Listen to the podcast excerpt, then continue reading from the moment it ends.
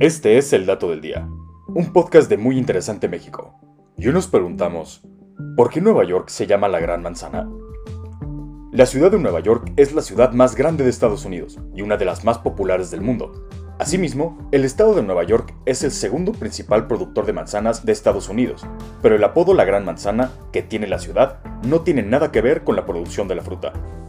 A lo largo de los años, han existido muchas teorías sobre cómo la ciudad de Nueva York llegó a llamarse la Gran Manzana. Algunos dicen que proviene de las antiguas familias acomodadas, que vendían manzanas en las calles de la ciudad para obtener ingresos durante la Gran Depresión.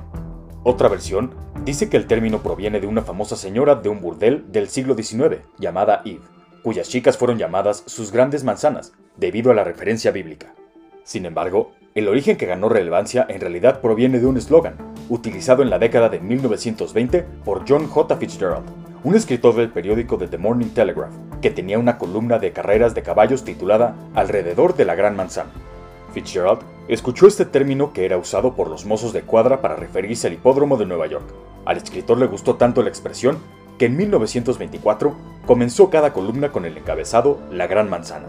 Una vez que el nombre se popularizó, se extendió más allá de los deportes a clubes nocturnos y música.